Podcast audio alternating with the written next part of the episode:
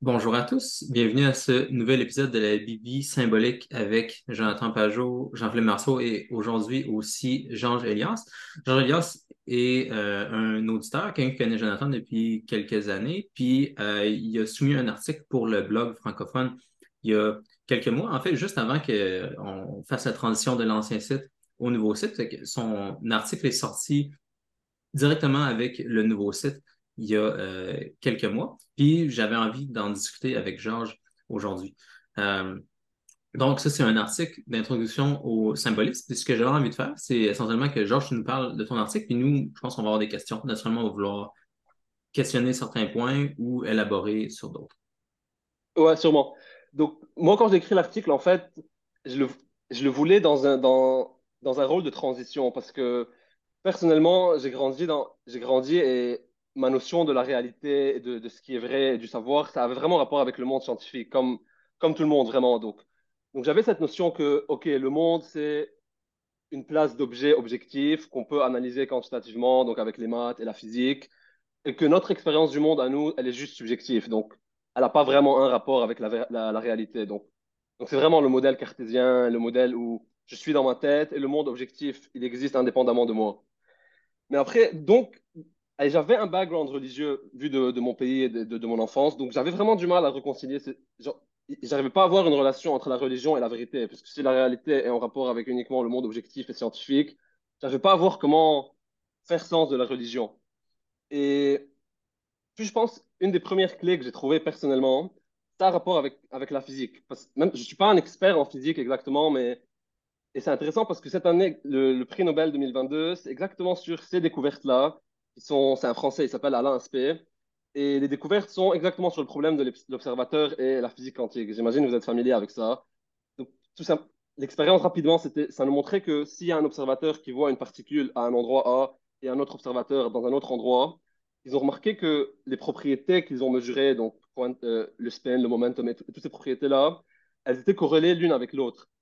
Donc, ce que ça nous dit, c'est que les propriétés, elles n'existent pas avant l'observation dans un monde objectif avec des propriétés déjà faites, mais, l'acte de l'observation lui-même, il, participe aux propriétés qu'on va observer. Et, ça, c'est vraiment... Donc les physiciens peuvent avoir plusieurs conclusions différentes et implications avec ça, mais pour quelqu'un qui veut penser juste philosophiquement, tu as déjà ici une clé trop importante qui nous dit que non, pas vraiment conceptualiser le monde comme étant un endroit juste objectif avec ses propriétés quantitatives, indépendamment de nous, juste en dehors de notre conscience, mais donc déjà, je, pense que ce point-là ramène directement dans la philosophie l'importance de non. Il faut voir comment le monde se manifeste à la conscience, pas juste indépendamment. Je serais curieux de savoir, euh, tu disais que tu avais euh, naturellement une vision du monde scientifique. Euh, est-ce que est-ce que tu étudiais en sciences ou c'était quelque chose qui était commun dans la culture, disons? Dans la culture, sûrement, dans la famille, sûrement. Et à l'école, j'ai fait un bac S en spécialité maths et puis j'ai commencé en médecine et maintenant je suis en psychologie. Donc il y a toujours la, le point de vue scientifique a toujours été vraiment ancré hyper naturellement dans la façon avec laquelle je conceptualise ce qui est vrai. Mhm. C'est bon, cool. Ouais, ça serait... On pourrait peut-être essayer de parler un petit peu plus de ce que tu viens de mentionner en physique. Hmm. Euh, il, y a, beaucoup de gens qui parlent de ça de façon euh, pas claire souvent, puis là, c'est facile pour les gens de mal comprendre quand, euh, quand on en parle aussi. Là. le, le, prix Nobel, spécifiquement 2022, qui vient d'être gagné, est-ce que tu te rappelles c'était pourquoi Exactement. C'était-tu sur l'expérience que tu viens de mentionner ou quelque chose de, relié? Il y avait Alain Aspect qu'il a eu, je pense, c'était peut-être la figure la plus importante du prix Nobel, mais il y a eu, je pense, trois autres expériences qui ont été répliquées après ça. Et spécifiquement, si tu lis en physique, ils vont te dire ça a rapport avec les inégalités de Bell et, la non-localité. Donc, les détails physiques pour un physicien, j'imagine, ils aimeraient parler de c'est quoi l'inégalité de Bell et tous ces trucs, mais je pense pas que c'est vraiment relevant à ce qu'on veut dire maintenant. Mais sinon, c'était vraiment sur la non spécifiquement sur l'idée de la non-localité. Donc, l'idée que on peut pas avoir un réaliste naïf qui pense que avant qu'on observe les particules, elles ont déjà leurs propriétés. Je pense, j'ai entendu quelques discours de Alain Aspect, il insiste sur ce que c'est ça sa conclusion personnelle à lui, que non, les, les particules, elles n'ont pas leurs propriétés avant qu'on les observe, mais l'observateur, en même temps, ça ne veut pas dire que, que c'est les particules ont aucune propriété et que c'est arbitraire ou subjectif. C'est pas ça ce qu'il veut dire non plus. Mais, mais, les observations et les propriétés ont toujours rapport avec la conscience humaine et l'observation. Mhm. Et, ça, et ça personnellement, en tout cas, j'ai senti que c'était vraiment le switch, et c'est important pour le monde symbolique, parce que, obviously, les symboles ont rapport avec comment la conscience humaine perçoit aussi, et c'est pas juste des propriétés. Mhm. Ouais, ouais les, les, particules sont comme en, état potentiel, on peut dire, là, comme mm. c'est pas, c'est pas encore clair exactement qu'est-ce qu'ils vont être. Là. les inégalités de Bell, on n'a pas besoin d'aller vraiment beaucoup plus loin, comme tu dis, dans les détails techniques, mais ceci, je me rappelle bien, c'est qu'il y a des, des, gens qui espéraient, au début de la révolution quantique, des gens qui espéraient que, en fait, euh, ce soit un système déterministe matérialiste comme d'habitude, mais euh, qui ait juste des variables cachées à quelque part qu'on ne connaisse pas. C'est quelque chose qu'on ne connaît pas, mais plus tard, ça va être déterministe. Euh, mais euh, je ne me rappelle plus c'est quoi les détails techniques, mais les inégalités de Bell, c'était comme un théorème que quelqu'un avait fait avec quelques hypothèses qui disait que, ben, en fait, il ne peut pas y avoir de variables cachées parce que tu arrives à démontrer une impossibilité en, mathématiques. Puis euh, ça, j'imagine qu'il y a une prédiction reliée à ça qui a été validée récemment pour qu'il y ait le prix Nobel euh, récemment en, 2022 là-dessus. Euh, mais moi, c'est bien, comme tu dis, c'est un point d'entrée pour. Exactement. Et, je pense que le. Ouais. Non, j'allais juste dire, c'est intéressant parce que c'est comme si à la fin de toute la, genre de matérialisme avec lequel on a fait face, puis comme un genre de réductivisme euh, matériel. On arrive, on revient à Platon puis Aristote finalement. Puis, on est obligé de parler de potentialité, de potentialité de présence, de potentialité d'identité. Hum, puis ça, ça, semble nous démontrer qu'en fait, la, structure qui est décrite par Aristote, disons, l'actuel puis le potentiel, c'est plus primordial finalement que la, genre de structure matérialiste qu'on a voulu nous présenter, parce qu'on finalement, on la retrouve même quand on descend jusqu'au niveau le plus bas, même de façon qui nous semble quasiment irréductible, rendu là, où là, on est vraiment dans une potentialité de présence auquel on n'est pas capable de descendre plus bas pour en découvrir un autre. Mais c'est important de saisir que ça, cette structure-là de base, qui est comme, euh, qui selon moi est perfectionnée quand même dans, les, dans le, platonisme chrétien, là, chez Saint-Maxime, où on en a parlé souvent, moi et Jean-Philippe, où l'observateur, où l'homme joue un rôle crucial dans, pour ancrer, disons, les principes qualitatifs puis la potentialité, que l'homme joue un rôle crucial, bien, ça semble aussi, cette expérience-là semble aussi euh, démontrer qu'il nécessite une sorte d'intelligence intermédiaire pour relié. Fait que c'est pas, pas non plus que tout est relatif, que tout est que, que, que, c'est tout dans notre tête, tout ce genre de, de, de niaiserie-là arriver avec, ce, avec ce, genre de théorie-là. Mais c'est plutôt de comprendre qu'en fait, cette structure-là de, de, disons, de, de pattern intelligent de qualité en haut, d'une intelligence qui est comme un genre de, de point de contact, puis après ça, la potentialité d'être, ben c'est ça, c'est comme ça que ça marche. Puis après ça, ça marche comme ça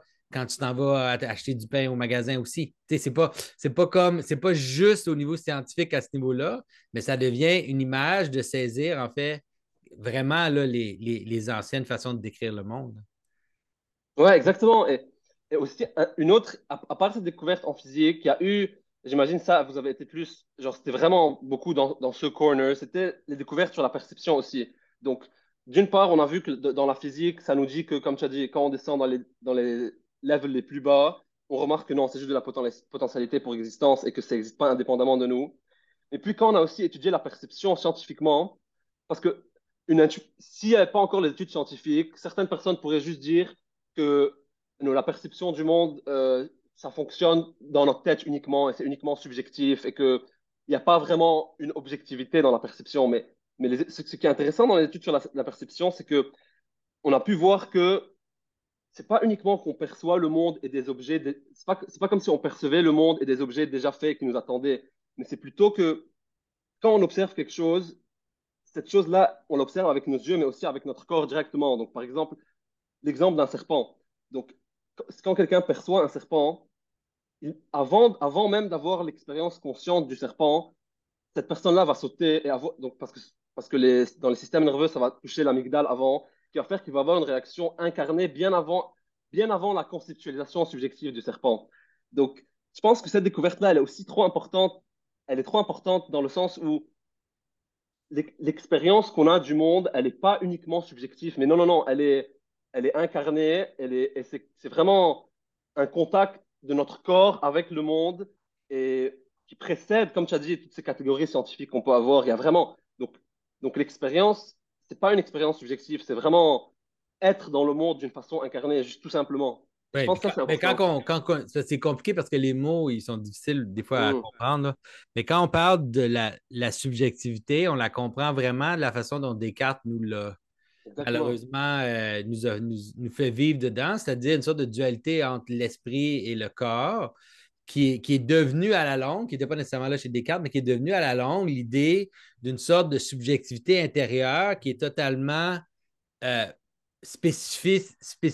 à moi. C'est-à-dire, c'est, c'est ma subjectivité à moi, c'est comme une sorte d'intériorité close euh, qui, qui, pourrait être différent de, la réalité externe. Mais ça, c'est vraiment des fausses dualités qui ne sont, pas utiles rendues ou ce qu'on est rendu, de, les préserver, mais de saisir, de saisir que la, à la fois la relation de l'expérience interne puis la, forme du monde externe, c'est des, des, systèmes qui sont nécessairement qui se construisent entre eux. Tu ne peux pas juste avoir un, tu ne peux pas juste avoir l'autre quelqu'un ne peut pas croire à l'évolution, par exemple, au niveau de, la sélection naturelle, puis imaginer qu'on peut avoir une sorte de subjectivité totalement close interne. C'est absurde comme, comme façon de penser. Là. Exactement, parce que l'évolution, ça, ça présuppose une, une structure humaine universelle. Donc, donc, quand tu vas percevoir quelque chose au niveau de ton corps, pas au niveau que ta conscience pense que tu, que tu vois des concepts, mais au niveau de ton corps, tu vois un verre avec ta, avec ta main et il y a cette participation. Donc, comme tu dis, il y a une, universalité des structures de la conscience. Ça, c'est un truc, je pense, que les gens ont du mal à comprendre. que Peut-être les études en psychologie, ça aide à comprendre ça, que, que non, vraiment, l'expérience humaine, elle n'est pas subjective. Non, c'est qu'on participe tous dans. C'est comme si on participait dans l'expérience. Il, il y a un homme universel qui, qui, encounter le monde et nous, on participe à cette expérience particulièrement. Mais il faut, il faut essayer de, de bien percevoir comme. Est-ce que ça fait du sens un peu ce que je dis ici? Oui, mais c'est que les une fois qu'on commence à penser comme ça, les conséquences, si on les amène à leur logique, euh, ils sont vraiment radicales pour, pour le monde séculier. C'est-à-dire, on ne peut plus avoir des gens comme Daniel Dennett ou des gens de Nouvelle Athée qui disent Ah, la, la religion, c'est juste une illusion. C'est une illusion. Euh, puis une sorte de. de c'est comme de quoi tu parles? C'est quoi l'illusion dont tu parles? Par rapport à quoi? Il y a comme une sorte de. de, de les comportements humains, il faut que tu sois capable de les décrire dans cette, dans cette façon de comprendre la relation entre l'interne et l'externe. Euh, même les choses qui n'ont pas d'équivalent totalement externe, exemple, comme, euh, je ne sais pas moi, des, la façon dont on a des êtres imaginaires, des êtres mm. imaginaires comme des licornes ou des je ne sais pas quoi, des, on, on peut inventer des êtres dans notre tête, mais même la façon dont on fait ça, ça ne peut pas être arbitraire. Ça doit quand même participer à une structure d'engagement avec le monde, puis avoir une fonction dans, dans le réel.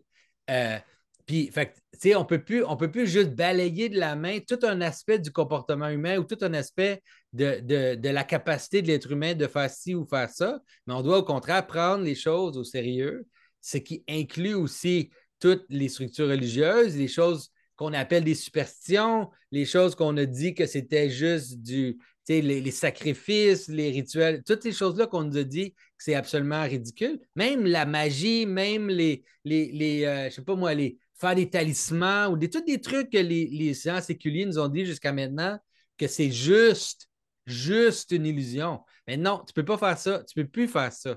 C'est ça la, surprise d'arriver à la fin du matérialisme, c'est que maintenant, que maintenant, tu dois être capable de retourner puis, puis d'expliquer les fonctions puis les structures de ces comportements-là.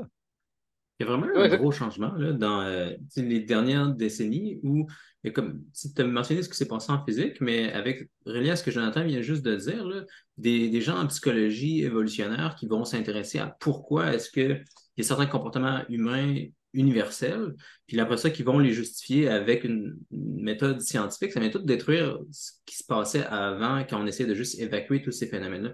Pourquoi est-ce que tous les peuples vont finir par être religieux? Pourquoi est-ce qu'il y a plein d'analogies même qui vont se produire entre des religions qui émergent dans différentes régions du monde complètement séparées? Euh, pourquoi est-ce qu'il y a certains comportements qui vont émerger dans n'importe quel groupe? Ça, c'est une, chose qu'on peut tout remarquer, que je trouve fascinante en, vieillissant, là, où il y a plein de choses que tu vas naturellement développer comme aptitude, que ce soit au travail ou euh, à ta famille, que tu pas besoin de te faire apprendre, mais c'est comme des étapes que tout le monde va finir par avoir. Je sais pas, tu es dans un groupe, tu dois t'occuper de gérer un groupe, puis à un moment donné, il y a trop de choses à faire, tu dois prioriser, puis là, tu vas rencontrer des défis que tout le monde, comme c'est universel. N'importe qui qui arrive à ce stade-là va devoir apprendre à prioriser comme ça. Puis là, tu vas finir par trouver des méthodes que le même que plein d'autres personnes ont trouvé aussi. Puis c'est juste quand tu fais partie de l'expérience humaine que es, une tête doit être capable d'écouter ce qui se passe, puis évacuer plein de choses, pas écouter plein, de choses qui se passent, envoyer des ordres très précis, mettre des choses complètement de côté. Euh, il y a plein d'expériences humaines fondamentales qu'on découvre à l'échelle humaine. On peut toutes les remarquer quand, quand, on vit, mais même en science aujourd'hui, on les voit à l'échelle des sociétés, à l'échelle de groupes. Il y a certains comportements qui sont là pas pour des raisons arbitraires, puis ils sont tout aussi rigoureux dans leur étude que les choses qu'on trouvait dans les sciences auparavant, qu'on trouve en physique, en, maths, peu importe. Donc, euh, c'est intéressant que ça, ça, ça, ait changé comme ça dans les dernières décennies, puis c'est pour ça que le monde symbolique grossit. Hmm. Ouais, c'était vraiment, c'était vraiment une surprise de comprendre que, notre, que mon expérience, que, l'expérience personnelle de chacun, c'est pas comme on disait, euh, juste être dans sa tête comme Descartes a proposé, mais c'est vraiment participer dans, participer dans une arène qui a des structures et qui a des, qui a des, communalités universelles avec tout le monde, donc les catégories de dedans, dehors. Mhm. Par exemple, euh, Jordan Peterson parle de qu'on est adapté à vivre dans le order, donc là où, par exemple, là où le ciel et la terre se rencontrent pour nous, là où tout est prédictible pour nous et on sait ce qui se passe, et puis le chaos, là où ça ne matche pas vraiment. Et ça, c'est vraiment des structures communes à tout le monde. Et puis, une fois, une fois qu'on comprend que, que notre expérience du monde, elle a des catégories universelles, les histoires, comme tu dis, les histoires avec les êtres imaginaires, vont, ça, devient beaucoup plus, beaucoup plus riche en sens et en implication une fois qu'on comprend ça. Oui, ouais, c'est ça, en effet. C'est qu'on ne peut plus penser qu'il peut exister des, aspects du comportement humain qui peuvent juste être, comme j'ai dit, tassés de la main puis ignorés comme étant euh, superflu ou qui est juste un, quelque chose de. Tu sais, comme le, concept de superstition, il devrait juste disparaître. Il devrait juste disparaître. Je ne sais même pas ce que c'est de quoi tu parles. C'est quoi ça, une superstition? Tu sais, euh, il, il y a des comportements qui ont des effets puis certains comportements ont des effets plus ou moins. Puis il y a des comportements qui ont des effets à travers des mécanismes que peut-être que tu saisis pas, qui ne sont pas totalement mécaniques, mais qui impliquent la relation des autres consciences avec la tienne. Tu sais, on a, euh, disons, je vais donner un exemple simple. Par exemple, l'idée que tu peux maudire quelqu'un puis que la personne va mourir. Est-ce que ça, c'est possible? La réponse est, ben oui, c'est possible. Non seulement c'est possible, mais c'est documenté il y a des gens, des anthropologues qui ont documenté des, civilisations dans lesquelles tu as quelqu'un qui maudit une autre personne, puis la personne, le lendemain, est morte. Fait que là, tu vas dire, ouais, mais ça, c'est juste une illusion. C'est tous eux qui s'illusionnent, ils s'imaginent que la, malédiction, elle marche, puis à cause qu'ils s'imaginent que la malédiction, elle marche, mais là, à cause de ça, ça l'affecte, puis là, à cause de ça, finalement, ça meurt la personne meurt. Mais c'est toute une illusion. Mais c'est comme de quoi tu parles? De quelle illusion que tu parles là-dedans? Il n'y a pas d'illusion. Il a fait une malédiction, la personne est morte. Arrête de dire que c'est une illusion. C'est carrément quelque chose qui est arrivé dans le monde. Là. Fait là, étudie-le, comprends les mécanismes, réalise que le mécanisme qui fait que cette personne-là peut, peut, dire ça et que l'autre personne meurt. C'est le même mécanisme que la personne qui utilise la publicité aujourd'hui utilise pour me faire acheter des mm. barres Mars ou des, ou des souliers de telle marque puis que c'est des vraies réalités de, capacité du sens, puis d'influence, puis d'autorité de, à influencer le monde. Ça change toute la façon de penser. Une fois que tu switches, après ça, les choses, ils, changent complètement. On sait qu'on vit, on sait scientifiquement qu'on vit dans un monde de sens, pas dans un monde objectif. Donc, un talisman, ça va avoir, le concept de talisman, ça explique plus de choses, tout simplement, parce qu'on vit dans un monde sensé. Donc, un objet qu'on aura mis sacré, par exemple, va finir par avoir des conséquences. Ça, Ben oui, mais c'est ça, disons, l'image euh, il y a plein d'images, dans les équipes sportives qui, qui, ont plein de rituels quand ils vont, quand vont faire leur truc, quand il faut mettre tel soulier avant l'autre, puis tel truc. Puis là, les gens, je dis, tu pourrais, tu pourrais envoyer un, genre de cynique, là, matérialiste qui s'en va là, puis il va dire aux gens ben non, c'est ridicule, faites-le pas, vous ne pouvez pas faire ça, au moins on pourrait l'interdire. On vous interdit de faire ça parce que c'est totalement de la superstition, fais-le pas. Puis là, après ça, regarde l'équipe perdre après. Sais parce que c'est quoi le but? si ça fait que l'équipe gagne, puis ça marche, parce que ça donne confiance à la personne, puis ça donne l'impression aux autres que cette personne-là a comme un genre de secret qui fait qu'elle a quelque chose de plus que toi, bien ça, c'est des vraies choses. C'est pas des fausses choses, c'est pas des illusions. C'est vraiment des vraies affaires dans le monde. Ouais, tu vois trop ça. Par exemple, dans, les sports de combat, surtout où c'est un contre un, tu vois vraiment comment ce. Ah oui, le jeu, dans l'esprit se joue. oui. c'est hyper clair. Non, mais tu vois que les, quand tu vois, surtout, c'est pour ça qu'ils font des rencontres des combattants avant le, match. Parce que c'est des magiciens, là. Dans, dans ce cas-là, -là, c'est des, sorciers. Là. Les deux, là, c'est deux sorciers, là. Puis là, ils s'envoient des juju, là, ils s'envoient des, des, des, malédictions. Ils, ont plein de façons d'essayer de rentrer dans la tête de l'autre puis de l'écraser dans sa tête avant, avant d'aller dans un combat. Mais tu sais, c'est vraiment un combat de magiciens, là. Ouais, ouais. et c'est vraiment. Si tu regardes l'histoire, c'est clairement ça. C'est quelqu'un qui, qui, a une confiance en lui suprême ou quelqu'un qui a une religion qui le back up très. Mais il a besoin d'avoir une protection. Et, je pense que ce qui est trop important dans ce qu'on dit là, c'est que si on veut penser un peu philosophiquement, ce serait que tous, tous les phénomènes de l'esprit, les idées, si on veut les appeler des idées ou les principautés, ce pas des épiphénomènes, comme Daniel Dennett voudrait, mais non, ils ont une ontologie qui existe. Et, ça, ça change tout, je pense. C'est ça ce qui. Ça, ça change énormément de choses. Puis, puis, même, juste carrément, même si tu ne veux pas aller en métaphysique, juste au niveau pratique, de prendre ces structures-là sérieusement, ils vont te donner plus d'accès à la réalité que de dire comme Dennett, ah, tu sais juste des illusions. Puis là, c'est des illusions qui fonctionnent, mais là, ce qu'il faudrait faire, c'est convaincre toute la Terre au complet d'arrêter de croire à ces illusions-là. Puis là, à ce moment-là, on pourrait changer le monde. C'est comme non, t'es es un, un, être ridicule quand tu dis des choses comme ça. C'est pas le même que ça marche. Ouais. Parce que même lui, personnellement, il participe à ces illusions à sa ah façon. oui, c'est sûr. Il y a tellement de choses que tu peux plus étudier si tu ne prends pas le niveau humain au sérieux. il y a plein de phénomènes sociaux que tu dois juste ignorer, plein de, comportements que tu as toi-même que tu dois juste ignorer. Euh, peut-être une des, raisons pourquoi Jordan est devenu très populaire, c'est qu'il faisait juste comme expliquer des choses naturelles. Il expliquait pourquoi est-ce qu'on aime tel genre d'histoire. Puis des, gens athées séculiers comme Dennett ou Dawkins, tout ça, qui essayaient d'évacuer le sens, euh, il était juste pas capable de rendre compte de toute cette partie de l'expérience humaine. C'est quand même fou quand tu y penses, parce qu'on dépense, je sais pas, des, milliards de dollars par, année pour créer des films, aller les ben écouter. On dépense tellement, c'est comme, c'est énorme culturellement. Toutes les cultures se racontent des histoires. Si ça, ça sert à rien, c'est une grosse aberration. C'est super intéressant parce que je me souviens, il y a des choses sur lesquelles tu as toujours envie que tu serais là dans la conversation, mais il y avait Jordan Peterson qui avait parlé avec euh, Sam Harris. Puis là, il a demandé est-ce que les histoires de fiction ils ont une sorte de réalité? Est-ce que les, histoires, les fiction ont une sorte de réalité? Puis là, Sam Harris, qu'il hésitait, il n'aimait pas ça. Puis il a dit oui, mais plus si c'est proche de la réalité, comme une description de comme un roman historique ou des choses comme ça. Tu sais, ce qu'il a dit, c'est c'est clairement faux. C'est clairement faux. Parce que Harry Potter, ça a bien plus d'influence que, tel roman historique écrit je ne sais pas quand. Puis Star Wars a bien plus d'influence sur la réalité que les, que les, romans historiques. Voyons donc. C'est comme, tu vois dans, son, dans sa réponse, comme, comme, quoi ça, limite la limite de sa capacité de voir comment le réel fonctionne. Parce que ce qu'il vient de dire là, c'est manifestement pas vrai.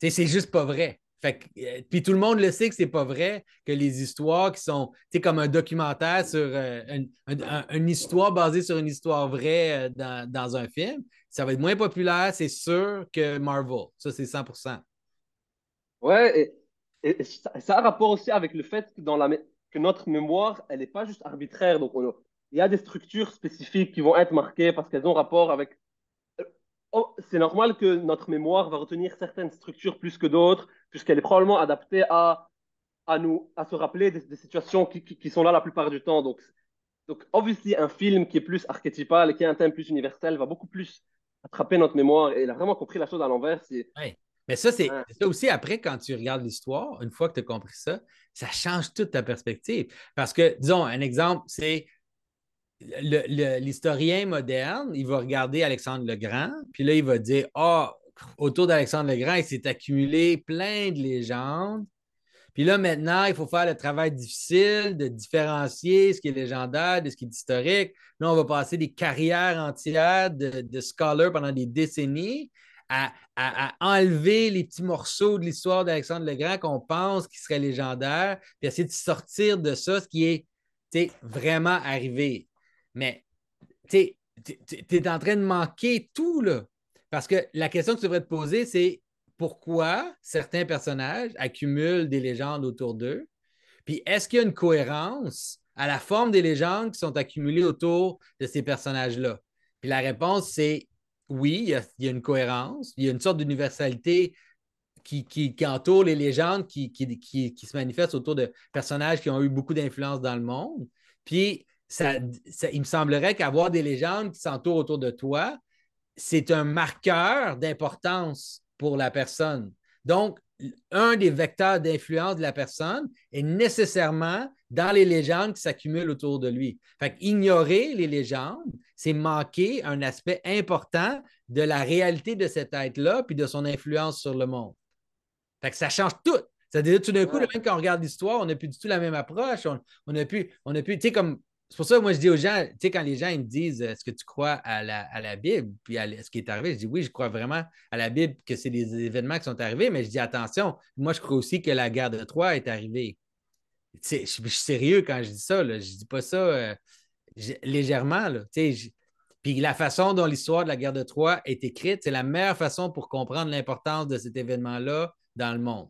Puis c'est essayer d'enlever l'aspect légendaire, puis le combat des dieux, puis toutes les choses qui sont dans la guerre de Troie. Puis là, tu essaierais de me trouver une preuve archéologique que c'est arrivé à tel endroit, puis tu trouves une vieille lance en, bronze, là, enterrée dans le sol, puis tu es comme, ouais, j'ai finalement trouvé une preuve de la guerre de Troie. Sérieux, je m'en fous complètement de ce que tu me, que tu me montres. Là. Ça n'a aucune, ça n'a pas de valeur, ça n'a pas d'importance pour moi. Là. Ça ne veut rien dire ce que tu me montres. Là.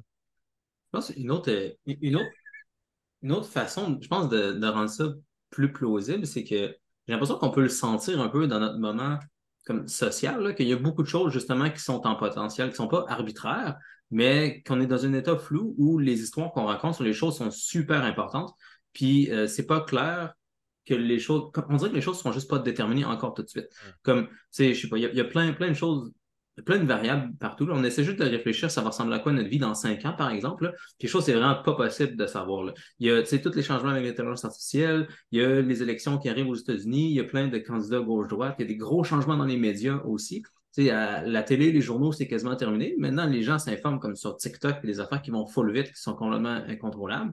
Puis, on dirait avec ça, là, tu peux faire plein de récits. Là. Si tu veux, tu peux faire une histoire comme quoi ben avec euh, tous ces changements-là qui vont tellement vite, euh, les gens vont vouloir quelque chose de très ordonné, puis ça va devenir une dictature. Tu peux dire, ben, les gens vont continuer à aller dans des directions plus woke, puis on va aller complètement à gauche. Comme toutes ces histoires-là, comme ils existent pour l'instant comme un potentiel, on ne pas c'est laquelle qui va être sélectionnée. Puis si, tu, penses que les phénomènes qui existent à l'échelle humaine ou à l'échelle sociale, des histoires qu'on se raconte, si tu penses que tout ça, c'est des illusions, mais tu peux juste comme pas parler de ce qui est en train de se passer présentement. Une grosse partie de notre culture qui, est juste intelligible si tu considères l'influence des histoires puis le fait que l'humain est un médiateur entre des médiums confus comme ça, comme en potentialité, puis le, futur qui va vraiment se passer. Si, si, si tu te coupes de ça, puis tu essaies juste de tout réduire à une histoire matérielle euh, classique comme les gens pensaient auparavant, c'est juste comme comme un extraterrestre. Il y, a, plein de choses que tu ne pourras juste pas discuter aujourd'hui. Non, de toute façon, c'est en ce moment, on est vraiment dans un moment où les choses tremblent tellement que on ne peut pas y arriver. Puis il y a des choses qui se passent carrément là, euh, dans le monde euh, très manifesté là, que dans 100 ans, les gens ont de la misère à le croire. C'est quand on va leur dire que deux milliardaires qui sont les plus, dans les plus populaires du monde, ils sont en train d'organiser un cage fight pour se, sais, à Las Vegas, là, c'est comme, tu sais, on est dans un monde où tout est possible en ce moment. Il n'y a plus rien qui est impossible. Tu as ça, et puis tu as aussi le même jour, littéralement, le fils du président qui fait, qui part pas en prison, et puis un autre milliardaire, Andrew Tate, qui part en prison. Donc tu as vraiment des trucs qui se passent en même temps qui sont, comme tu dis, dur à croire. C'est dur à croire quand tu devras, quand on les racontera plus tard, ils vont, ils vont s'entendre comme des mythes ou des histoires fantaisistes, mais. Non, c'est sûr qu'il y a beaucoup de choses en ce moment qui, qui sont. On est, c'est ça, on entre dans une période qui devient un peu mythologique. Là. Mm-hmm. Et avec l'intelligence artificielle, puis tout ce que ça l'implique, puis le, tout ce qui tourne autour de ça, là, on, on est en train d'approcher vraiment un monde euh, mythologique. Puis en fait, tu peux voir que différentes personnes habitent dans différents mondes. Comme des gens comme. C'est assez classique. Quelqu'un qui est à gauche, quelqu'un qui est à droite, il y a plein de choses qu'il ne voit juste pas de la même façon. Comme il regarde les nouvelles, puis il y a des choses qu'un voit, puis des choses que l'autre ne voit pas. Puis c'est super systématique. Fait on dirait que tu peux voir autour de toi, là, dans différents groupes d'amis ou au travail ou peu importe, tu peux voir qu'il y a différents groupes qui ne voient pas le même monde du tout. Là. De penser qu'il y a juste comme l'histoire matérielle concrète qui est importante, comme je pense que c'est fini parce que tu le vois dans les gens autour de toi qu'il y a différentes visions du monde qui ont un gros impact sur ce que ces gens, ce que les gens voient vraiment là, concrètement sur la réalité. Puis c'est dur de faire des ponts entre ces trucs-là, puis d'aller vers quelque chose d'objectif derrière. Ah, c'est. En effet, c'est très difficile, puis c'est dur de ne pas se laisser embarquer euh, dans le truc. Comme tout le monde sait que là, c'est, c'est, la, la Saint-Jean-Baptiste demain, puis que là, on a, on a sacrifié la Saint-Jean cette année. il n'y en aura pas, en fait, Saint-Jean. il y aura pas de. On va pas faire de. On va pas faire les, on va pas célébrer la Saint-Jean à cause des feux de forêt. C'est super intéressant de voir. C'est vraiment. C'est vraiment un geste religieux là, qui est en train de se faire. C'est vraiment un sacrifice. Là. On est en train de sacrifier. je dis, c'est quand la dernière fois qu'il y a eu un feu, un immense feu après un feu d'artifice au, Québec? Sérieux. C'est quand la dernière fois que tu as entendu ça? Est-ce que tu as déjà entendu ça? Dans toute l'histoire de, ta vie, qu'il y avait un méga feu qui était démarré à partir d'un feu d'artifice? Non.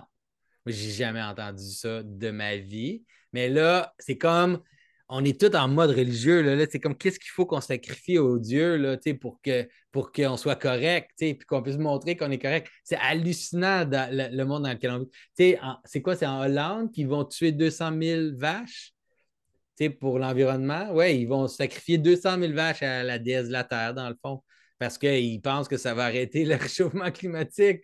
Tu sais, je veux dire, on est comme, on est tellement là, c'est comme le monde mythologique, là, il, il, il, il se bat pour rentrer, là.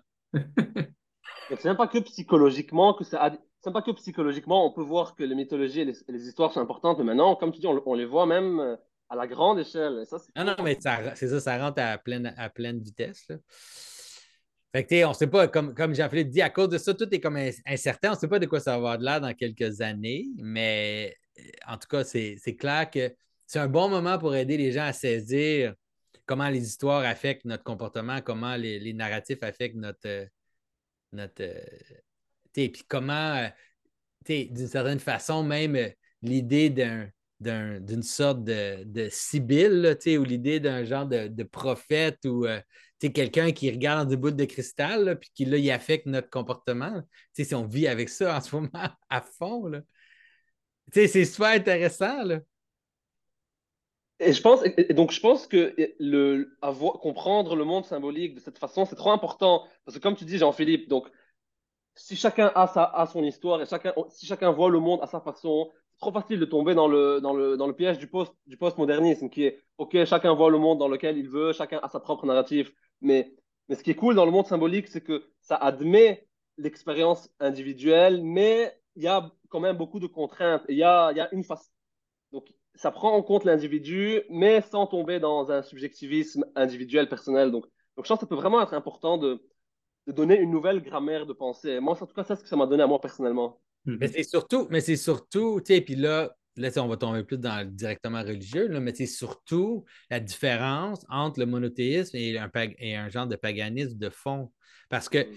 en ce moment, ce qui est en train de revenir avec ce qu'on, le fait qu'on a détruit un, un monothéisme, puis on s'en va vers une sorte de paganisme, bien là, on va commencer à saisir que les anciennes villes qui se battaient toujours entre elles, c'est parce qu'ils vivaient vraiment dans des mondes différents. Ils étaient vraiment en allégeance à des principautés particulières. Ces principautés-là étaient incompatibles entre elles et donc ça menait à la guerre constante parce qu'il n'y avait pas la possibilité de voir comment les choses s'unissaient au-dessus. Fait que c'est. C'est ça qu'on le voit dans le monde politique en ce moment, comme Jean-Philippe dit. On, maintenant, on saisit que c'est possible de vivre vraiment dans des cosmos, des mini-cosmos qui ne sont, qui sont pas compatibles entre eux. Puis qu'à cause de ça, c'est plus qu'on veut détruire l'aspect transcendant, plus qu'on veut éliminer l'idée d'une unité transcendante, bien plus qu'on va s'en aller vers un monde où les, les conflits irréductibles vont être, vont être présents, où tu peux juste pas comme tu dis, comme tu vis, tu vis tellement dans un monde différent qu'on ne se voit même pas. Puis, ça allait tellement loin dans l'ancien monde où on ne voit même pas l'humanité de l'autre. Les, les anciennes tribus, avec leur petite principauté et leur petit dieu local, ils étaient incapables de voir l'humanité des autres tribus. Pour eux, c'était des comme. Ils ne faisaient pas partie de l'homme. Mais ça, c'est juste à la. Puis on a eu des vagues de ça, même, disons, dans l'histoire. Euh, dans l'histoire chrétienne, malheureusement. Mais c'est des, choses qui s'en viennent au-dessus de l'horizon vraiment vite parce que plus qu'on s'en va vers une sorte de fragmentation de, principauté, moins, plus ça va être difficile de, reconnaître l'universalité. Donc, donc, les principautés, donc les gens aujourd'hui, ils diraient qu'ils ne voient pas de principauté, ils ne parlent pas aux principautés. Donc ça marche, tu penses, plus d'une façon intermédiaire, où par exemple, une personne plus haute, il l'écoute, et puis cette personne-là écoutera un truc plus haut. Tu veux dire que tu penses que les gens, ils n'entendent pas les principautés? Ben oui, ils les entendent. Mais ils ne savent pas nécessairement que c'est hmm. ça qu'ils entendent. Mais je dis, euh, tu sais, un, simple, un exemple simple qui, que c'est plus maintenant celui-là aujourd'hui, mais tu sais, les gens qui, qui, avaient un esprit nationaliste en général, c'est des gens qui écoutent une principauté. C'est-à-dire qu'ils s'identifient avec une principauté, qui suivent une principauté, qui voient les, autres qui sont ralliés à cette principauté-là comme étant leurs gens. Il n'y a rien de mal dans l'idée nécessairement d'avoir ça, en autant que c'est connecté plus haut à, d'autres. Mais la difficulté avec le côté, quand ça devient politique et idéologique, euh, c'est que souvent, c'est comme une sorte de. Il y a comme une sorte de, d'opposition absolue, là, tu sais. C'est-à-dire, en théorie, je peux exister dans une nation, puis je peux trouver que les Français sont, intéressants, mais moi, je ne suis pas français. Je, peux trouver que les, autres nations sont intéressantes, mais moi, je ne suis pas. Mais dans le, dans le politique, ce n'est pas ça. c'est comme, il y a comme une sorte de cohérence à mon monde. Puis ce monde-là, il est radicalement opposé à la cohérence d'un autre monde. Euh, puis à, un moment donné, ça devient l'idée qu'il faut juste éliminer l'autre monde. C'est la seule façon d'arriver finalement à bon port, c'est d'éliminer l'autre côté. D'une façon ou d'une autre, pas nécessairement violemment, mais de façon à les convaincre ou whatever, ou de façon idéologique, mais il n'y a pas la possibilité d'avoir une sorte de, Il n'y a pas la possibilité d'avoir une, multiplicité saine là, dans, sous une unité. Là. je pense. Oh, excuse, vas-y. Non, vas-y, vas-y, vas-y, vas-y.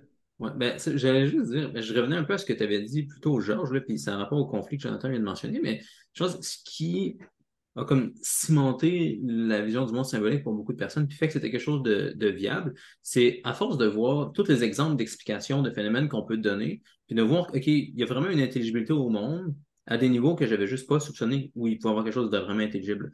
Fait que, tu toi, Jonathan, Jordan, d'autres personnes, il y a des, des, centaines d'heures de matériel de vous qui expliquent plein d'affaires que j'avais juste jamais entendu d'explication sur. Parce que, de prime abord, pas, quand quelqu'un arrive, comme, qui dit ce qu'on disait tantôt, le fait qu'il euh, n'y a pas c'est juste un monde matériel réductionniste donné, mais si tu commences à t'intéresser aux superstitions, à tous les phénomènes qui se passent avec, à travers la psychologie humaine, tu peux vraiment trouver un monde intelligible. C'est vraiment comme un gros changement de vision du monde. Fait Avant que ce soit viable, il faut quand même que les gens l'essayent puis voient si tu peux effectivement aller expliquer des choses intéressantes que tu ne peux pas expliquer avant. C'est qu'est-ce que je gagne? Si je suis prêt à rejeter mon matérialisme qui fonctionnait quand même pendant longtemps, qu'est-ce que je gagne? Euh, puis à force de donner plein d'exemples euh, de phénomènes qu'on peut expliquer dans notre vision, dans, des phénomènes qui sont proches de nous, puis différentes personnes vont être intéressées par différentes choses. Comme j'ai dit tantôt, je pense qu'il y a plein de gens. En tout cas, moi, c'est une des choses que j'avais beaucoup aimé de ce que Jordan faisait au début, c'était qu'il prenait plein d'histoires que je connaissais, ou je pensais que c'était juste une histoire divertissante, mais je n'avais pas caché qu'il y avait hmm. du sens profond derrière, de, de comme m'ouvrir les yeux sur plein de choses comme ça. C'était vraiment impressionnant, puis ça me faisait dire, OK, il y a vraiment comme quelque chose de valeur dans cette vision-là que je n'avais pas auparavant en étant plus réductionniste. D'autres personnes, ça va, ils vont avoir d'autres raisons, peut-être d'autres choses qui les motivent exactement dans cette Mm. vision du monde-là. Mais à force de faire ça, comme tu deviens plus confiant dans la vision du monde symbolique. Puis aussi, je pense, c'est que là que tu as une chance de sortir des deux extrêmes qu'on mentionnait tantôt. Parce que, tu sais, je sais pas, on à ce temps, c'est plus facile de voir comment ça se fait que quand je vois avec certains groupes, euh, on dirait, mettons, j'ai des collègues euh, au travail qui sont plus à gauche, puis là, je vois comme leur monde à eux. Puis versus, je sais pas, je vois euh, certains gens que je connais à la paroisse qui sont beaucoup plus à droite, puis ils ont vraiment une vision du monde différente. Puis j'essaie de ne pas rester pris dans Mm. ni l'une ni l'autre de ces visions du monde-là. Mais ce serait dur à faire si j'avais pas comme le cadre symbolique pour comprendre comme, comment je peux cadrer différentes visions du monde complètement.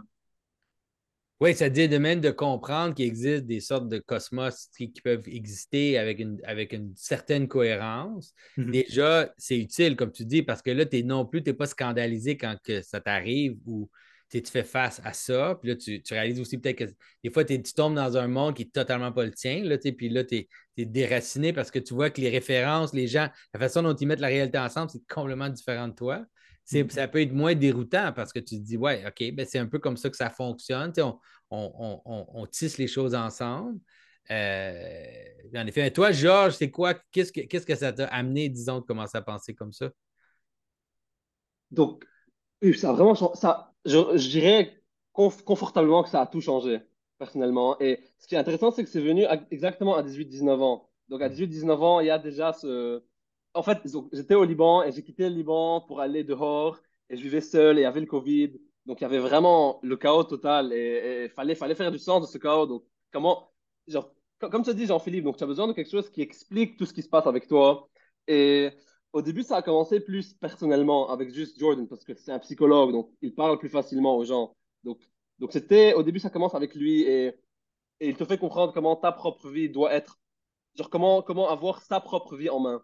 Mais c'est pas suffisant parce que le risque, le risque d'avoir sa propre vie en main, c'est d'être égocentrique à la fin. Donc, voir vraiment tout, comment ça, ça se relie à toi. Donc, ça m'a aidé après de comprendre comment non, en fait, c'est une image fractale de quelque chose qui est plus grand et et comment se connecter dehors. Et, et c'est là où je pense que le, aller vers le monde symbolique, littéralement, c'était mieux. Parce que Jordan, il va, il va hésiter, il hésitait en tout cas avant à parler des archétypes comme étant dans la structure du monde. Il, il était juste, OK, au moins c'est psychologiquement comme ça que tu fonctionnes, mais il n'était pas prêt à faire le step de dire que la grammaire de notre psychologie est la grammaire du monde. Il, Ouais. il- il hésitait à faire ce step. Et, et, et ça aide à, ouais, ça a aidé à juste plus comprendre que ce que je vis, c'est pas juste à moi, mais non, j'essaie de vivre avec la réalité et, la reli- et, et relier ça avec la religion, c'est.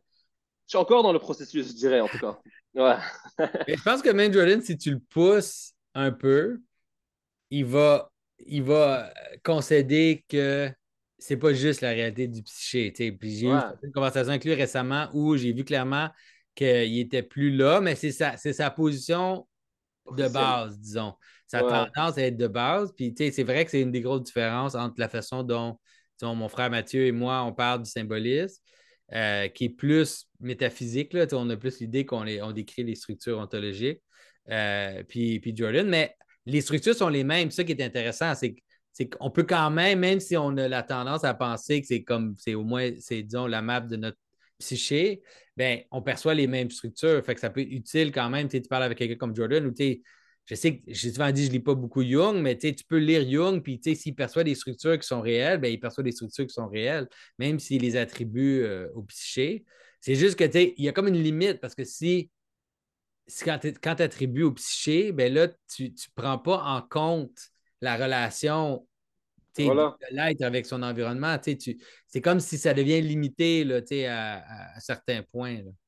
Hum, et, et- et je pense que là, il y a un argument que John Verveek qui donne, qui vraiment pour moi, il, il vise exactement ce qu'il faut viser, où il dit que c'est un argument, je pense que Plotin, Plotinus donne, qui est le fait que si, si on sait que le monde est intelligible à nous, ça veut dire qu'on ça- on est obligé, il est obligé que les structures de la psyché map out avec les structures du monde dehors. Sinon, on tombe dans un, dans un skip- comment ça s'appelle? Être juste dans sa tête. Le solipsisme, là. Ouais, le solipsisme, tu tombes dans une sorte de exactement. solipsisme absurde. Là.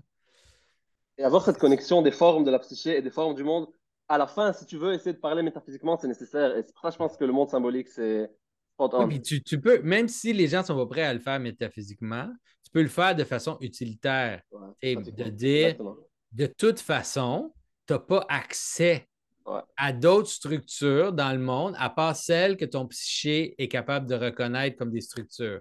Donc, quand tu essaies de séparer les deux, de quoi tu parles exactement? C'est où que tu te places métaphysiquement pour parler d'un monde qui est à l'extérieur des structures du psyché humain? C'est ça souvent l'erreur que beaucoup de réductionnistes font. C'est qu'à un moment donné, tu réalises, OK, toi, tu es en train de parler comme si tu étais Dieu dans le fond. Comme si tu étais Dieu, tu n'étais pas un être humain, tu n'es pas dans le corps humain, t'es pas. Puis là, tu dis des choses comme les structures du psyché sont une illusion, ou, ou tu Daniel Dennett qui dit que la conscience est une illusion. Puis là, tu es comme ouf! C'est vraiment impressionnant parce que tu t'es comme abstrait du système au complet, puis là, tu parles. Mais si, si au contraire, tu prends pour tu comprends que tu es un être dans un corps, un être humain et tout, ben, tu n'as pas le choix de, réaliser qu'au moins au niveau pratique, les structures du psyché et les structures cosmiques doivent euh, doivent se mapper l'un sur l'autre parce que sinon, on ne peut pas parler de rien. Et, donc, je sens vraiment que le monde symbolique, on pourrait le voir aussi d'une certaine façon comme étant vraiment juste si on était un homme dans la création, sans oublier la technologie, juste un homme nu devant la création. C'est vraiment comme ça que primitivement, tu vois. C'est ça le, langage de la création. Moi, je le comprends un peu de cette façon. C'est vraiment avant d'avoir toute la, la, technologie des mots et tous ces trucs-là, juste primitivement comment ton corps réagit. Je pense que c'est un peu ça sur lequel vous pointez quand vous dites qu'il y a un langage. Quand tu vois un serpent et tu sautes, et Mathieu dit que le serpent, c'est le symbole du, changement, mais c'est ça ce qui se passe. quand tu vois un serpent, c'est vraiment unexpected itself qui se manifeste et tu dois sauter et fuir. Et c'est intéressant de la comprendre comme ça. Oui, mais c'est sûr que Mathieu, en particulier, il a fait beaucoup de son travail à enlever les, les couches là, de civilisation, puis arriver à un moment, comme tu dis, où, où là, tu es debout avec la pluie qui tombe sur toi dans le froid, puis là, il faut t'allumer un feu. Il faut, faut, que tu, faut que tu te caches de la pluie. Puis il a fait beaucoup de ces exercices-là, intérieurs, mais aussi mais physiquement, pour essayer de voir les, les structures de base. Là, puis c'est sûr que ça, ça, ça porte fruit. J'avais pas fait ce, link avec enlever les changements. C'est exactement ça, c'est enlever les changements de peau et tu perçois de plus en plus le langage. Oui, c'est ça, tu arrives, à, au, bout, là, puis quand tu veux quand tu veux saisir l'histoire dans la Bible, surtout, là, il faut que tu sois capable un peu de te, de te, mettre dans la peau de gens, dans le contexte, dans un contexte beaucoup plus simple, beaucoup plus primitif, parce que sinon, c'est ça, sinon tu peux pas, sinon tu peux pas saisir. C'est même difficile pour nous aujourd'hui de saisir le symbolique du soleil tellement qu'on est, on est, on est psychologiquement saturé par la technologie, puis les lumières artificielles, puis les choses. On ne peut même pas saisir c'est quoi. C'est difficile de saisir le symbolique du soleil. Il faut vraiment que tu te places dans la situation d'imaginer, c'est ça, de t'imaginer. Il n'y a pas de lumière artificielle, il n'y a pas rien, il n'y a pas de feu, il n'y a pas.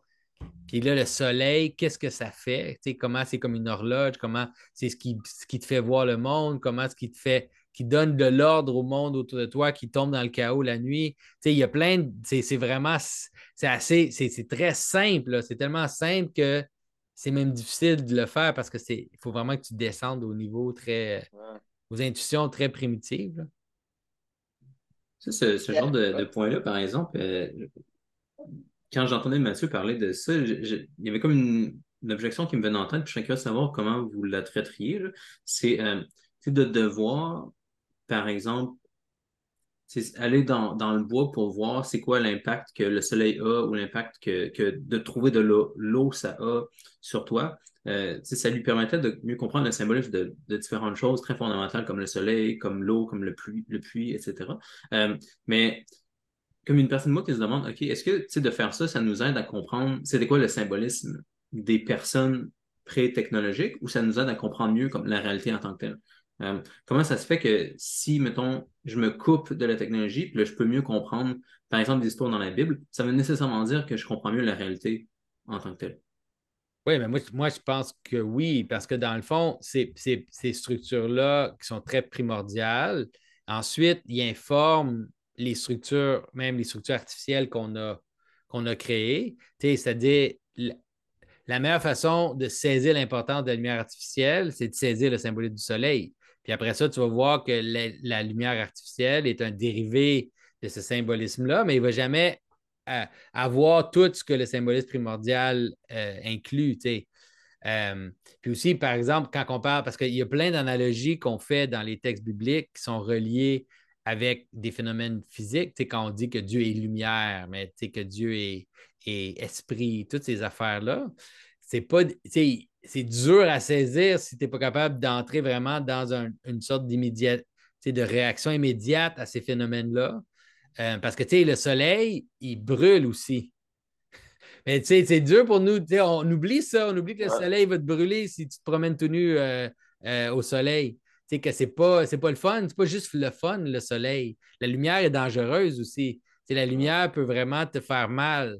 puis, il y a des choses comme ça que, tu ah, ben oui, OK, ben d'abord, là, je peux comprendre c'est quoi la lumière plus que si j'ai juste j'ai la, la, la, version toute protégée de mon ampoule puis de, tout ça, de, de, saisir un peu. Puis la même chose avec l'eau, c'est-à-dire l'eau peut vraiment te tuer. Le danger de noyade, le danger de caler, de te faire prendre par un crocodile, de te faire prendre par quelque chose dans le dessous, là, de te faire amener dans le fond. Ça, c'est des, des intuitions vraiment très, très, très de base qui peuvent t'aider à saisir l'eau, le symbolisme de l'eau dans les histoires, plus que l'eau qui, qui, passe à travers les tuyaux dans ma maison, elle n'est pas dangereuse, cette eau-là. Elle est très peu dangereuse comparée à l'eau que tu pourrais que tu peux rencontrer quand tu es dans le bois, puis là, il faut que tu traverses une rivière, puis tu ne sais pas comment elle est profonde, la rivière. Puis il faut que tu la traverses parce que tu t'en vas de l'autre bord, puis tu n'es pas sûr. tout ça, ces choses-là, on n'a presque plus besoin de les faire. Fait qu'on a de la misère à, vraiment saisir les, les, que ça inclut. Là. Oui, donc je pense que pour répondre à ta question, donc je pense que ça te rapproche plus de la réalité, pas uniquement des histoires de la Bible, parce que la grammaire de ta pensée, que tu sois dans le wild ou que tu sois dans la ville, ça va rester la même. Donc la lumière, la lumière symbolique va garder ses mêmes propriétés, mais peut-être vivre avec cette lumière, ça te, ça te, ça te permet d'être plus, ça, te permet d'avoir plus ce mapping on de ce que tu vois et, de, et des principes spirituels plus précisément. Parce que on peut aussi le voir d'une façon évolution. Donc, donc au début, on, on, vivait tous, par exemple, dans les arbres avec un feu de camp et on allait, on allait chasser. Donc, la, grammaire de notre psyché s'est adaptée à ça. Et maintenant qu'on part dans le, qu'on vit par exemple dans la ville ou dans la technologie, c'est la même structure qu'on va projeter, mais elle va moins mal probablement. Donc, il y aura plus probablement d'anomalies et de, choses monstrueuses que si. Donc, c'est pour ça que je pense que c'est plus la réalité que, que uniquement la Bible. Moi, c'est comme ça que je répondrai à ça. Oui, mais même ce que tu viens de dire, c'est important parce que une des structures du symbolisme de la, technologie, c'est un symbolisme d'aliénation. Puis toi, ce que tu as dit là, ça peut t'aider à saisir vraiment simplement pourquoi que la technologie, on a tout un aspect narratif de la technologie qui est une forme d'aliénation de l'être humain, parce que pour exactement ce que tu as dit, c'est-à-dire d'une certaine façon, on est, nos, intuitions de base, nos désirs de base, notre façon, notre façon d'être construit de base, elle est pas, elle est faite pour des, des, interactions plus immédiates avec les choses primordiales. Fait que là, quand tu, maintenant tu crées des buffers autour de ça avec la technologie, ben, il y a un même si tu es plus confortable, il y a un aspect de toi qui, comme on dirait, qu'il manque quelque chose, comme s'il y, y, a comme une sorte d'aliénation qui est liée à ça. Ce n'est pas irrémédiable, mais c'est important de le saisir parce que sinon, on, peut tomber dans des patterns où on ne se rend même pas compte pourquoi qu'on est malheureux, pourquoi qu'on est, pourquoi qu'on n'arrive pas à avoir du sens dans la vie, mais c'est aussi parce que on est juste dans un monde de machines qui ne nous connecte pas avec des choses très primordiales qu'il y a en nous. Oui, souvent, souvent aussi, tu sens, cette technologie, on va, elle va être aussi intériorisée, donc tu vas penser avec comme Ian McGilchrist parle du, du, de l'hémisphère gauche, donc tu vas penser aussi trop avec les mots, tu vas tout le temps faire le top-down. Donc je sens vraiment que vivre dans la technologie, c'est aussi l'image de comment tu vas imposer, toi, tes, propres structures personnelles dans le monde, au mhm. lieu de recevoir, comme tu dis, des trucs primordiaux. Si, c'est relié à un autre truc que tu avais écrit dans ton essai que je trouvais intéressant. Là. Euh, tu parles de Christ et le fait d'utiliser trop vite le langage ou les mm, concepts pour mm, essayer de comprendre les choses. C'est un rapport à des discussions que moi et Jonathan, on a eues pendant quand même longtemps déjà là, sur euh, c'est quoi la meilleure façon de voir les symboles? Euh, est-ce que c'est avec un langage plus de forme abstraite, comme on peut attribuer à Platon ou à Aristote, ou bien c'est plus de voir des personnes en premier lieu?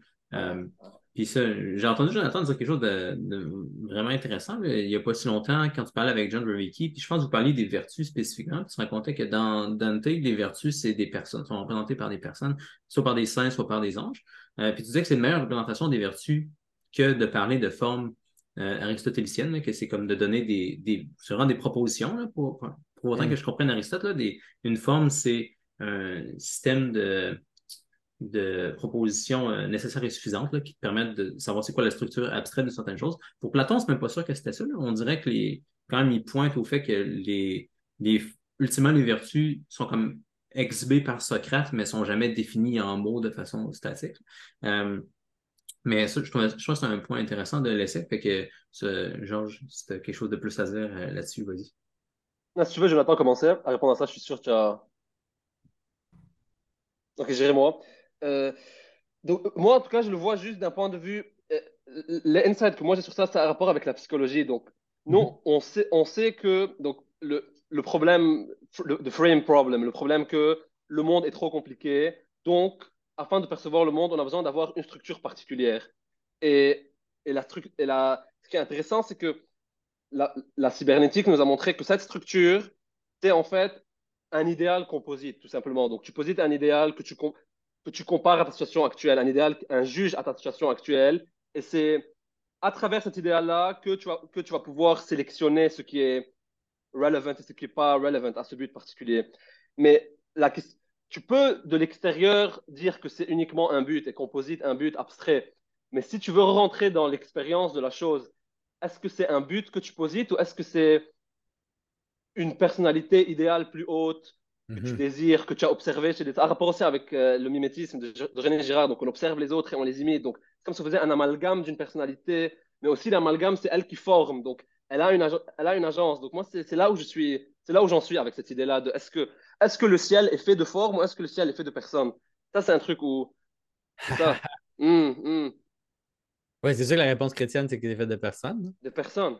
C'est juste que c'est difficile pour les gens de, de saisir ça. C'est c'est pousser les gens loin dans. Mais ce que Jean-Philippe a dit, c'est réel, c'est-à-dire que nos idéaux, c'est des exemples en général. C'est comme ça qu'on. C'est la meilleure façon de fonctionner. C'est-à-dire, on voit les vertus à travers les exemples, puis on suit les exemples. dans notre vie de tous les jours, c'est ça qu'on fait. Euh, on, on, on s'enligne sur d'autres, on s'enligne sur des gens. On le voit aussi dans surtout des, je pense que c'est quelque chose que j'ai vu dans les dernières années avec les gens qui s'intéressent au monde symbolique, puis après, ils vont se diriger vers une vie chrétienne. Euh, comme c'est tentant de passer beaucoup, beaucoup de temps sur des arguments, puis essayer de comprendre de façon abstraite, OK, c'est qu'est-ce que je dois exactement croire, c'est quoi exactement euh, l'église où je devrais aller, c'est quoi exactement tous les arguments pour ça? C'est facile de rester dans un, mode comme ça où tu essaies de juste comme tout comprendre, avoir plein, plein d'informations. Mais comme une alternative à ça, c'est de plus voir où est-ce qu'il y a des bons exemples pour toi. Comme c'est souvent plus efficace, je trouve.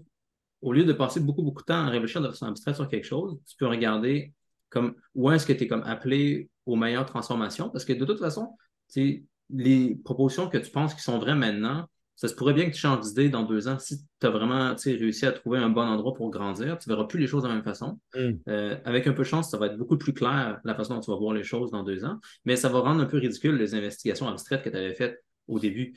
Euh, puis ça va comme trouver des bons modèles de transformation, c'est souvent plus efficace. Et que ça, c'est. Je juste le dire parce que c'est quelque chose que j'ai vu souvent là, quand même. Si on parle d'introduction au symbolisme, c'est mm. plein de gens au début qui ont cette tentation-là d'essayer de de comprendre parfaitement avec euh, un système comment c'est quoi le bon système de symboles. Oui, c'est ça, c'est ça. Oui, oui, mais tu le vois, des, les gens, ils... ben, moi je le vois surtout quand les gens commencent à être obsédés par les hiérarchies d'anges. Là. ils sont comme, ils essaient de tout mapper ça. Puis comme, non, c'est pas. Euh, ça, ça, ça, va t'aider. De toute façon, les, les trônes, là, puis les, les, les, euh, les, les, hautes, hautes sphères, tu n'as pas accès anyways. Là, fait que t'es mieux de T'es mieux de trouver un saint et de regarder son exemple plutôt en ce moment. ouais, ouais. Donc, comme tu dis, Jean-Philippe, donc ça revient vraiment à. Euh, un des trucs moi, en tout cas, le monde symbolique et toute cette vision mène, c'est de prendre ton expérience du monde au sérieux, sans la comprendre comme étant ton histoire à toi romantique, non, mais, mais comme étant une participation dans cet acte créatif. Et il y a toujours quelque chose qui va t'appeler. Et souvent, c'est quelqu'un qui va t'appeler à aller te développer plus haut vers là. Et Et c'est drôle, c'est drôle la façon avec laquelle euh, ça se passe, parce que maintenant, avec YouTube, tu finis par trouver ces gens sur YouTube. Mais c'est- limité, mais c'est limité. C'est vraiment, c'est limité. Ouais. Très bien. J'ai l'impression que ce serait. Oh, t'avais-tu Ouais, j'allais dire, moi, je dois aller, messieurs, je dois quitter, malheureusement. Je disais que je pense que ce serait un bon moment de faire une conclusion Ouais. aussi. Fait que, Ouais. merci, merci Georges d'avoir écrit l'article. Je vais le mettre euh, dans la description pour tout le monde. Puis merci euh, d'avoir accepté l'invitation. Merci Jonathan comme d'habitude. Ah oui, c'était bon de te rencontrer, Georges. Ouais, merci, c'était vraiment un plaisir. Donc, on peut, on peut se revoir. Au revoir. OK. Au plaisir. Merci. Jean-Philippe.